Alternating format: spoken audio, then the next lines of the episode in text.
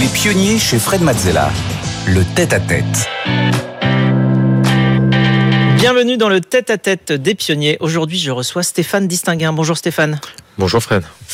Alors, tu es un innovateur. Tu es passionné de ce qui n'a pas encore été fait.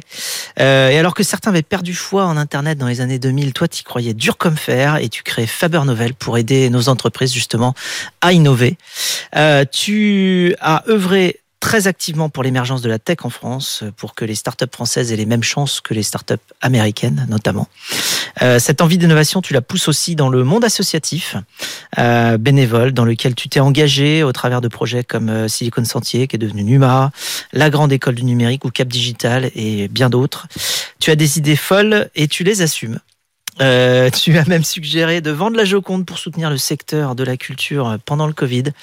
Euh, alors, tu connais le principe de l'émission. On est là pour euh, explorer ton parcours, certes, mais surtout s'intéresser à tes émotions, tes apprentissages, ce qui fait, euh, bah, ce qui fait que tu es aujourd'hui la personne que tu es, euh, la manière avec laquelle tes apprentissages guident ton parcours. On aura quelques interventions euh, de Rebecca euh, qui viendra nous illustrer justement ton parcours pour eh bien donner beaucoup plus de couleur à tout cela. Alors c'est parti justement pour ton parcours. Tu es né en 73 Mmh. à Noisy-le-Grand en Seine-Saint-Denis. tu étais un enfant plutôt calme mais très curieux. Lorsqu'on a préparé l'émission, tu nous as parlé d'un événement qui t'a marqué le jour de l'anniversaire de tes 13 ans. Ouais. De quoi s'agit-il?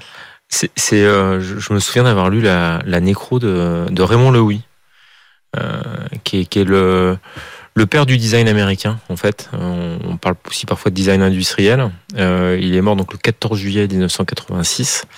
Et, euh, et c'est, Il a fait comme design. Ouais, il a fait, il a fait des choses folles. Il a, il a fait. euh, on, on lui doit à peu près toutes les choses qui ressemblent à, un- à un truc américain des années 50, des voitures un peu folles, euh, les l'intérieur euh, et le design du, euh, du, euh, du je crois que c'est peut-être même le premier Air Force One, celui de Kennedy, euh, des timbres pour les Américains. Lui qui avait revu le Euh, logo de Lucky Strike aussi, je crois. Il a fait le logo de Lucky Strike, celui de Newman, qui reste Newman encore euh, aussi, oui, celui celui de qui se retourne là. Exactement, de Shell. Euh, donc il a fait beaucoup de logos. Il a fait. C'est lui qui a, qui a un peu conçu euh, le métier de designer en fait, et, euh, et en particulier la légende. euh, et c'est ça que j'avais lu.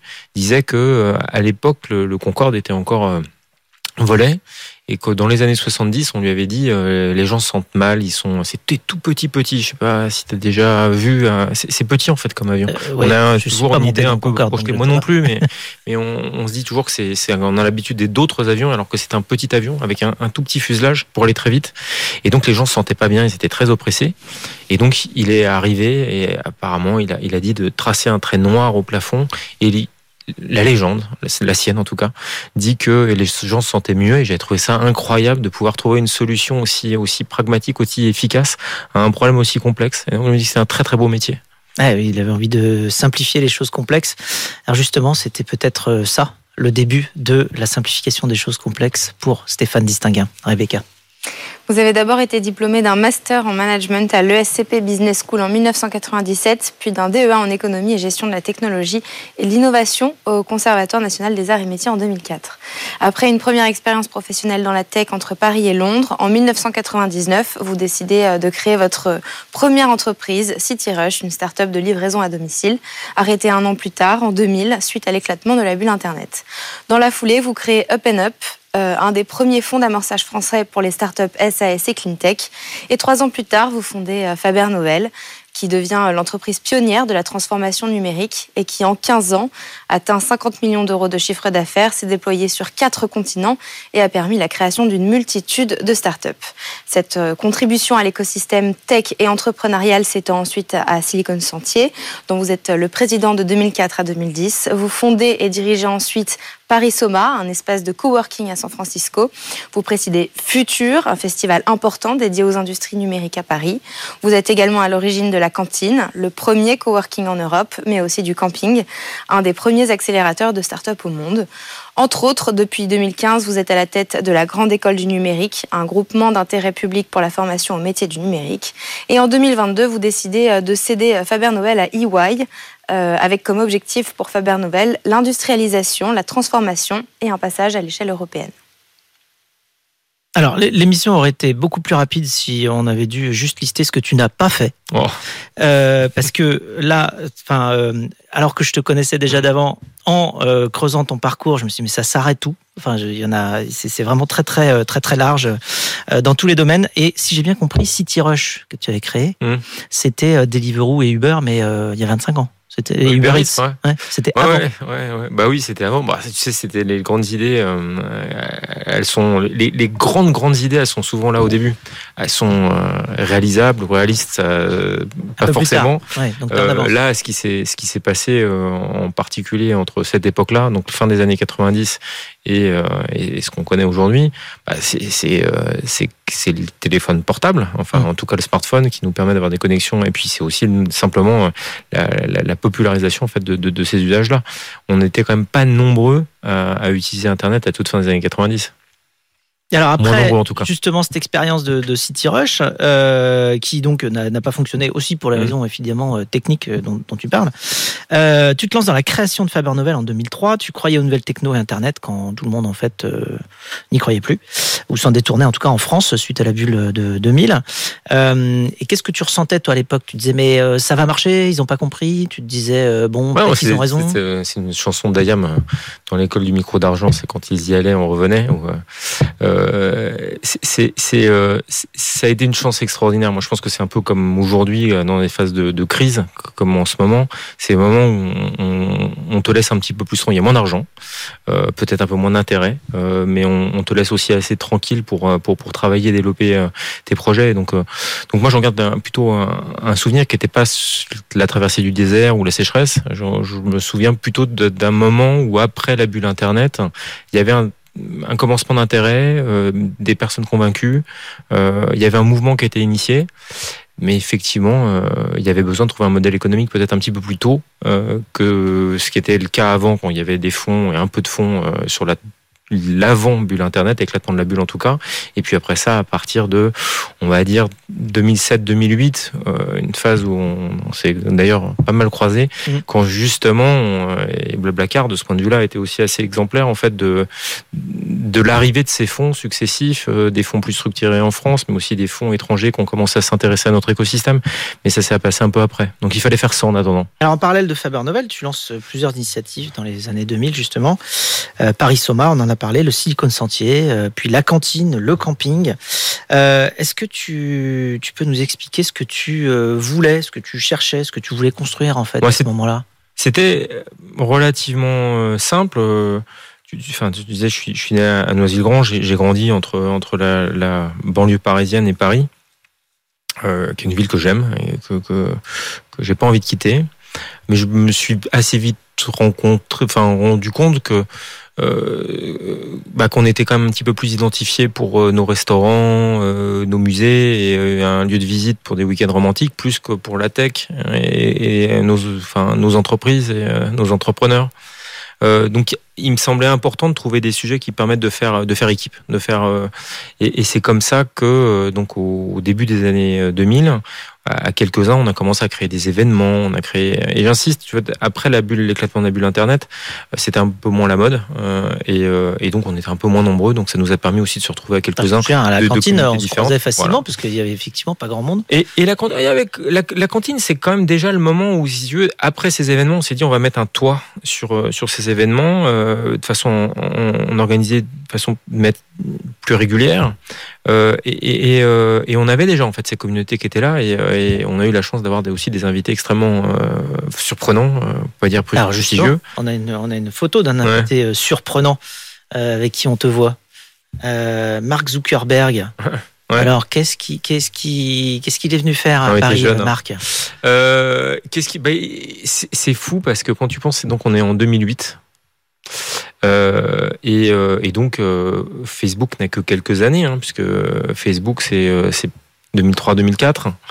Euh, donc euh, donc en, aussi peu de temps, il était devenu une star internationale. C'est-à-dire que les gens euh, visaient. Enfin, c'était ça aussi qui était intéressant dans la cantine, c'est que c'est que moi j'ai toujours cru que ce qu'on faisait euh, dans la tech était aussi une nouvelle forme de pop culture. C'est que c'est qu'il y avait plein. Alors, est-ce que c'est bien, est-ce que c'est moins bien je, vous en laisserai juge tous qui nous regardaient, mais mais plutôt que de jouer, gratter une guitare, jouer avec une batterie, bah, en fait, on se retrouvait avec des personnes qui se réunissaient un peu sur le même modèle pour pouvoir créer des projets qu'on appelait des startups plutôt que des que des groupes. Euh, et, donc cette cantine, c'était un peu une salle de répétition, une salle de concert. Et donc quand il est venu en France, euh, en particulier, je ne sais pas si ça vous dira quelque chose, mais c'était un, je crois que c'était un, un, envoyé spécial qui lui était déjà consacré. À ce moment-là, il était passé sur le sur le plateau de Canal+. Et il nous avait demandé de réserver la cantine pendant deux jours. Et donc, euh, il avait pris cet endroit comme comme comme arrière. Facebook n'avait pas encore de locaux à Paris, euh, comme arrière, euh, voilà, camp de base, quoi. Et, euh, et, et c'est comme ça qu'on l'a qu'on l'a accueilli, qu'on a fait un événement. C'était le lancement de Twitter aussi. on a fait le lancement de Twitter. Euh, on a et, et c'était quelque chose qui était aussi assez chouette parce que sans tout à fait être Robin des Bois, on va pas exagérer, ça nous permettait d'avoir des événements qu'on rendait payants pour ceux qu'on avait les moyens. Et typiquement, Mark Zuckerberg avait les moyens de, de, de, de, voilà de louer la cantine. Et puis le lendemain, on le faisait pour des communautés open source euh, qui avaient un événement organisé, mais pas forcément euh, l'argent pour pour bah, pouvoir se payer une salle. Moi, je venais à la cantine, c'était pas cher. C'était même gratuit. Même gratuit. Et l'idée, ouais. mais l'idée de base, c'était justement de faire monter le niveau. Euh, justement, Zuckerberg avait payé la veille et donc Exactement. pouvait euh, gratuit pour, pour les autres ensuite. Exactement. Alors, euh, on a une autre photo avec euh, Barack Obama. Ouais. Alors, le contexte. T'as vu cette, cette blague que je raconte ouais. Voilà. Et ben ouais. ça le fait, ça le fait bien rire. Alors, tu te souviens de la blague? Euh, non, non, non, mais je, et lui non plus, je pense. euh, à vrai dire, mais en tout cas, qu'est-ce qu'il est sympathique, qu'est-ce qu'il a l'air toujours, euh, toujours accueillant. Il est avenant. Ouais, franchement. Euh, non, non. En fait, moi, je me souviens de ce que je disais. mais ça a fait rire. Je sais pas si c'était drôle, mais je, me souviens de quand ma grand-mère, feu ma grand-mère, euh, que j'ai eu la chance de connaître longtemps parce qu'elle est décédée après de 102 ans. Et euh, elle m'a appelé le jour de l'élection de Barack Obama, elle trouvait ça extraordinaire. Et c'est vrai qu'il il représentait quelque chose pour nous tous d'incroyable parce que euh, c'est vrai que c'est un peu été notre président euh, rêvé à tous. Après, il a critiqué, il a critiqué sans doute. Enfin, on a, c'est un peu moins euh, extraordinaire que ce qu'on a bien voulu y voir, mais son élection, en tout cas, c'était quelque chose de, de, de très heureux. Euh, en juillet 2022, euh, 19 ans après la création de Faber Novel, tu as décidé de te rapprocher du groupe EY pour vous permettre de passer à la vitesse supérieure. Euh, comment s'est passée cette transition et vers où vont maintenant Faber Novel et Stéphane? Bah, C'était, euh, je pense qu'on a été amenés tous à, à, à réfléchir euh, à, à, aux différentes échelles tu vois, de, l'entreprise, de l'entrepreneur, des collaborateurs, de, de, de, se projeter dans des projets. Il y a eu un avant et un après le Covid. Hein. On va pas, c'est très clair. Et, et, de ce point de vue-là, je, je pense qu'aussi le marché a été amené à beaucoup évoluer euh, et que pour moi, on a affaire à un, marché où on était très très très euh, différent euh, quand on était Faber Novel au début et qu'on était quasiment les seuls et qu'on a inventé, pour ainsi dire, le sujet de la transformation numérique euh, pour les très grandes entreprises en France et peut-être même en Europe. Et, là, on a besoin en fait de gagner toujours en taille et toujours en capacité de de combiner en fait les compétences et d'avoir aussi bien euh, des compétences de supply chain euh, que des compétences de fiscalité ou de, euh, de transaction et que donc ce, ce, besoin nous obligeait à gagner en taille assez rapidement. Euh, on avait correctement grandi, on était à peu près 500, on, on était déjà avec pas mal de métiers, mais à mon sens, il fallait rapidement en fait passer un cap, et c'est ça que permet en fait un, un adossement industriel. Euh, et, et, de ce point de vue-là, les complémentarités, elles étaient évidemment, j'ai dire encore plus fortes avec un groupe comme EY qui était pour le coup assez peu sur nos activités, en tout cas mmh. sur cette partie de l'Europe. Euh, et donc euh, présence ah, une présence globale euh, dans euh, au moins 150 pays. Euh, enfin, c'est une très très grande machine qui, qui en plus à qui on peut apporter, je pense, un, un bout de notre ADN. Et ça aussi, c'est assez rassurant en fait, je, de, de pouvoir boucler cette boucle et se dire que en fait, tu es arrivé à un niveau de projet qui te permet de pouvoir justement le, le confier euh, et, euh, et, chercher à contribuer à quelque chose de plus grand avec, avec cet ADN auquel tu as contribué. Alors c'est le moment pour nous de nous plonger dans tes passions.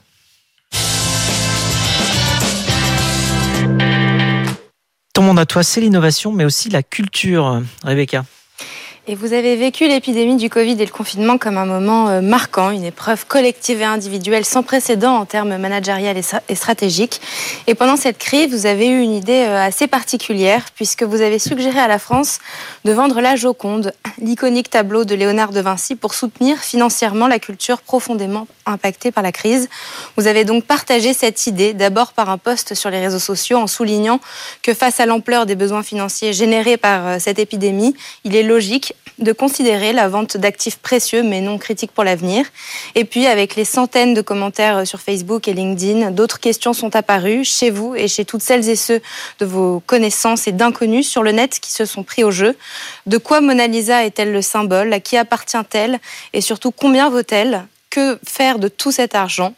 De quoi être très surpris du débat, du rapport que nous entretenons avec cet objet de 79 cm de haut pour 53 de large et épais seulement de 14 mm. Alors de ce poste s'en est découlé un engouement médiatique à travers le monde. Et si on vendait la Joconde? Une question simple qui s'est transformée en essai. C'est quoi la culture pour toi? Pourquoi c'est important? C'est ce qui est plus important. C'est euh, c'est euh, c'est ce qui euh,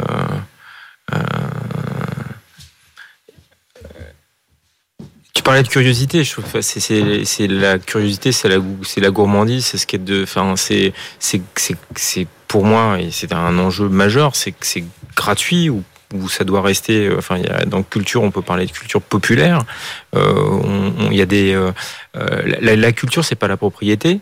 justement, c'est une des questions que je pose avec parce que ça donne ça donne l'impression que souvent les gens qui s'arrêtent au titre vont se dire oh là là, c'est un entrepreneur qui veut faire du fric avec avec un truc qui appartient à tout le monde. C'est pas c'est pas c'est pas c'est pas mon enjeu. Mon enjeu, au contraire, c'est de se poser la question de où est aujourd'hui la, la mission en fait culturelle et est-ce que, est-ce qu'on n'a pas, tu sais, il y a eu cette histoire de, de, de sardines qui bloquerait le port de, de, Marseille. Et, moi, je trouve que quelque part, la Joconde, elle nous bloque à plein d'égards. Elle bloque la, gestion des collections, elle bloque le rapport à la culture, elle bloque aussi la France. Euh, moi qui suis plutôt, et tu l'as dit plusieurs fois, c'est gentil, euh, du côté des, des, des, gens qui innovent, j'espère des créateurs, en tout cas qui, maintenant de plus en plus est à cœur de soutenir ces gens qui créent. Je me dis, voilà, il faut qu'on, qu'on apparaisse aussi sur un, sur un, comme un pays qui n'est pas uniquement celui qui a accueilli Léonard de Vinci euh, au XVIe siècle, euh, mais, euh, mais bien comme, comme celui justement qui est capable d'accueillir de nouveau Léonard de Vinci au XXIe. Alors on a une photo ici, euh, Stéphane, de Oxmo Puccino, le célèbre rappeur chez Faber Novel. Tu nous expliques? Bah c'est c'est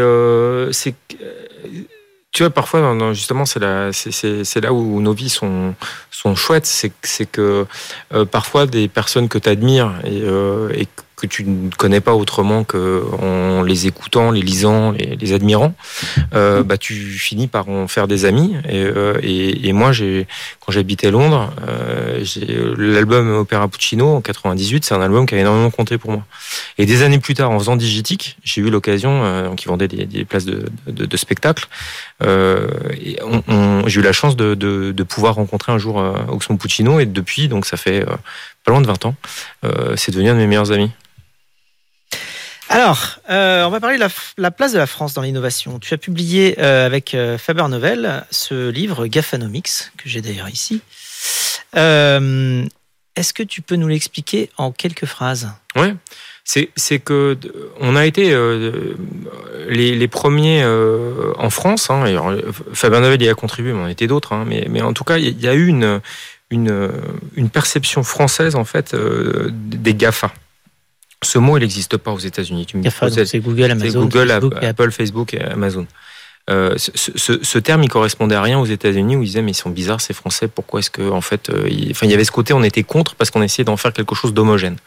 Mais euh, quelques-uns chez Faber Novel et, et, depuis 2006 en fait on s'est dit en fait ces entreprises elles ont quelque chose d'extrêmement puissant et, et qui, qui fait qu'il y a une cohérence entre elles et au-delà de ça, euh, c'est le, tu connais ce, ce, ce langage de, de, de, de ce framework de développeurs qui s'appelle Hadoop. Il y a le, le fondateur d'Hadoop qui, qui dit euh, euh, que Google est quelques années en avance euh, et nous envoie des messages. Et moi, ça m'a toujours marqué, je partage complètement cette idée-là que ces entreprises euh, qu'on aime ou qu'on aime détester, euh, en tout cas qui laissent rarement indifférents, euh, elles, ont souvent compris une puissance en fait sur la révolution numérique qui font que ce qu'elles font est extrêmement signifiant. Et donc, nous, euh, à quelques-uns, avec euh, Cyril Var, euh, chez Faber Novel et quelques autres, on, on s'est dit il faut décrypter ces modèles de façon à permettre à n'importe qui, euh, et autant que possible nos entreprises, mais les grandes, mais aussi les plus petites. Hein, c'est l'objet de ce, ce Gafanomics, de, de, bah de, de, voilà, de, de comprendre décrypter fait leur succès quelque part, d'aller décrypter, et de décrypter ce modèle de façon à pouvoir l'appliquer à toutes les échelles et dans tous les secteurs. Alors, on parlait d'Oxmo Puccino tout à l'heure. Eh bien, sache qu'il a une question pour toi. Il n'y a qu'une seule question à poser à M. Distinguin, qui préside le futur depuis 20 ans. Quel conseil donnerait-il aux jeunes entrepreneurs dans le domaine des nouvelles technologies? Quel conseil aux jeunes entrepreneurs dans les nouvelles technologies? Déjà, je, pense, enfin, ce qui est merveilleux et j'ai eu, eu cette chance, euh, c'est qu'une nouvelle entreprise c'est comme un bébé et euh, tout le monde trouve que les bébés c'est mignon. Donc, il faut surtout assumer de contacter et de d'aller d'aller au contact de d'à peu près tout le monde. C'est-à-dire que et je pense qu'aussi on est dans un milieu dans lequel euh, je crois que Xavier Niel, euh, j'ai jamais fait moi personnellement, mais on me dit qu'il répond à ses emails, même des personnes qui lui écrivent à tout. À tout. Je que c'était le cas de Steve Jobs. Euh, euh, je, je, suppose que c'est ton cas, c'est mon cas. Je pense que c'est il faut en fait euh, solliciter les gens. Faut, faut, on est dans, c'est c'est une des choses qui reste et je trouve que c'est vraiment une des beautés en fait de, de ce qu'on fait, c'est de, c'est de pouvoir. Euh... Après, je pense que l'autre euh, ça c'est un conseil positif. Le conseil peut-être un conseil, peu positif. Le conseil c'est d'aller voir, de pas hésiter ah non, mais le conseil, à aller contacter. Le conseil c'est qu'en fait c'est qu'il ne faut, on n'a pas de limite en fait dans les personnes qu'on peut solliciter sur son projet. Je pense que parfois on se met des limites, mais moi je pense qu'elles n'existent pas. C'est-à-dire que vraiment il faut assumer d'écrire et euh, et de, de solliciter. C'est vraiment une chance extra. Il faut le faire. Il faut absolument le faire. L'autre sujet c'est qu'il c'est bien de se fixer des objectifs, mais je pense qu'il faut aussi se fixer des limites. Et parfois, moi, je vois des entrepreneurs qui vont un peu loin dans le rouge. Et, et je pense aussi à un conseil que j'ai envie de donner à ces, à ces entrepreneurs et ceux qui nous écoutent, euh, c'est qu'il faut aussi parfois se dire qu'il faut pas aller plus loin que ça et que on aura d'autres projets et on a aussi la façon d'attendre et de revenir. Et ça, parce que parce qu'il faut que ça reste quelque chose d'heureux. C'est pas que facile, on le sait toi et moi. Il y a des moments difficiles, mais il faut savoir aussi s'arrêter dans la pénibilité en fait d'un projet euh, et savoir passer à autre chose. Alors merci euh, Stéphane pour tout ce partage. Sur ce, euh, nous passons à la séquence rapide de l'émission, c'est le Quizella. Alors, le Quizella, ça surprend, mais c'est très simple. Les règles, c'est que je te pose des questions rapidement et tu y réponds rapidement. T'es prêt? Oui. Top départ, c'est parti. Ta potion magique à toi? Lire. Ta kryptonite à toi, ce qui t'affaiblit Ah, ce qui m'affaiblit? Euh, Un mauvais repas. Je La... déteste. Ouais. La Joconde, on vend ou on garde, finalement? Finalement, on vend. Ah euh, Plutôt Steve Jobs ou Elon Musk? Steve Jobs. Alors, plutôt iPhone ou Android iPhone. Plutôt camping ou palace Ah, ah Camping, je suis obligé.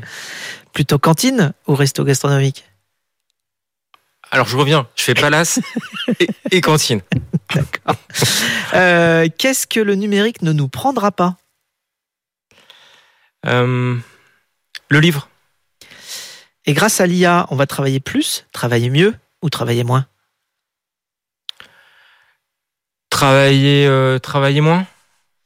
Quelle est la différence pour toi entre intuition et conviction?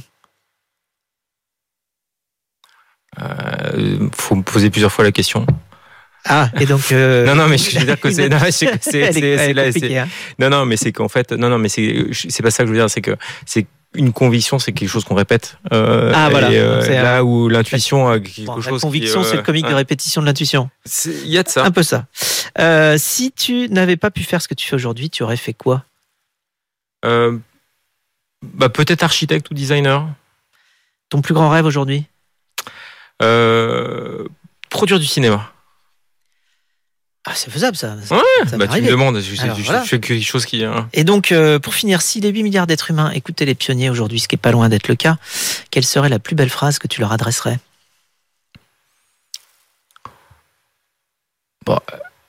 Aimons-nous. Très bien, c'est court, c'est percutant, c'est efficace. Merci de t'être euh, prêté au jeu. Euh, on va se quitter sur cette chanson que tu as sélectionnée, euh, Philosophie de Vivi Brown. Est-ce que tu peux nous dire pourquoi tu l'as sélectionnée Euh, parce que c'est ce que c'est la chanson que j'écoute le plus ces, euh, derniers mois. Euh, c'est ce que me dit Spotify en tout cas. Parce que c'est du rap, c'est du rap anglais. J'ai toujours bien aimé le rap anglais. Et, voilà, et puis j'aime bien le, sujet, la semaine, justement, c'est une sorte de transformation. Ça, ça m'intéresse, j'aime. Merci Stéphane de t'être prêté au jeu. Je rappelle euh, tes publications, donc euh, Gaffanomics et Si on vend déjà la Joconde. Voilà. Euh, des bonnes lectures pour euh, les longues soirées d'hiver. Merci beaucoup de t'être prêté au jeu. Euh, merci de nous avoir tout partagé, ton expérience de pionnier. Merci beaucoup. Quant à nous, on se retrouve juste après pour le pitch.